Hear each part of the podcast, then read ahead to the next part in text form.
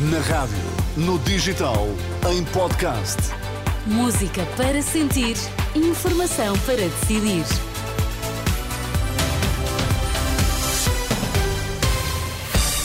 Notícias na Renascença, para já os títulos em destaque. Violência doméstica, a PSP dá conta de mais de 13 mil denúncias e 800 detenções desde o início do ano. Os pilotos dos helicópteros do INEM avançam para a greve a partir deste sábado.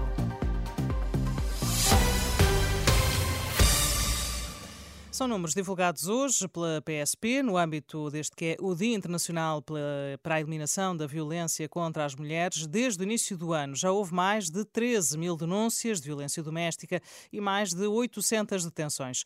Em declarações à Renascença, a subcomissária Inês Lemos diz que o número elevado de denúncias não é maior do que o ano passado, mas diz ser um sinal de que as vítimas estão a perder o medo de fazer denúncias dos agressores até outubro termos este número de 13.178 denúncias, dá-nos a entender que nos meses que restam, novembro e dezembro, muito provavelmente nos iremos aproximar das 15 mil denúncias que tivemos, ou perto disso, perto das 16 mil que tivemos no ano de 2022.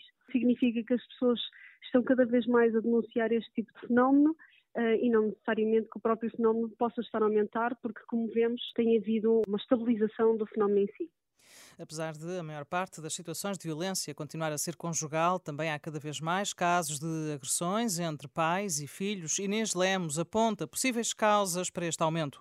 Na sua grande maioria, as vítimas continuam a ser do sexo feminino uh, e grande maioria das situações de violência doméstica são ainda de violência conjugal. No entanto, a violência filoparental tem vindo a aumentar nos últimos anos, portanto, de pais para filhos ou de filhos para pais há dois fatores uh, que podem estar associados a este tipo de situação, que é as, as adições e problemas de saúde mental. Declarações eh, da subcomissária da PSP, Inês Lemos, ouvida pelo jornalista Alexandre Abrantes Neves. A PSP vai aproveitar para sensibilizar para a importância da denúncia de casos de violência doméstica. Os pilotos dos helicópteros do INEM realizam uma greve a partir de hoje e até quinta-feira. A paralisação abrange os pilotos que sejam trabalhadores da Avincis Aviation Portugal, é a empresa que detém o contrato de operação dos helicópteros de emergência médica do INEM.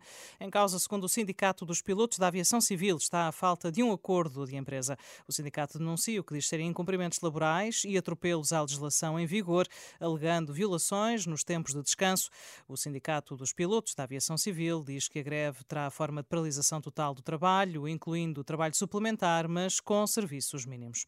Os constrangimentos nas urgências de dezenas de hospitais estão a preocupar seriamente a Diretora-Geral da Saúde, numa altura em que os casos de gripe e infecções respiratórias começam a aumentar por causa do frio e com uma semana à porta em que há 36 hospitais sem resposta respostas a várias especialidades por falta de médicos, Rita Sá Machado receia que isso possa ter efeitos na saúde dos utentes preocupa-me, preocupa-me tal e qual, preocupa-nos a todos nós uh, no início de toda uma época de saúde do, do módulo inverno. Portanto, preocupa-nos uh, sempre, mas aquilo que uh, é, é, é, fundamental é que estejam elencadas algumas daquelas que são as respostas para dar face a estes constrangimentos.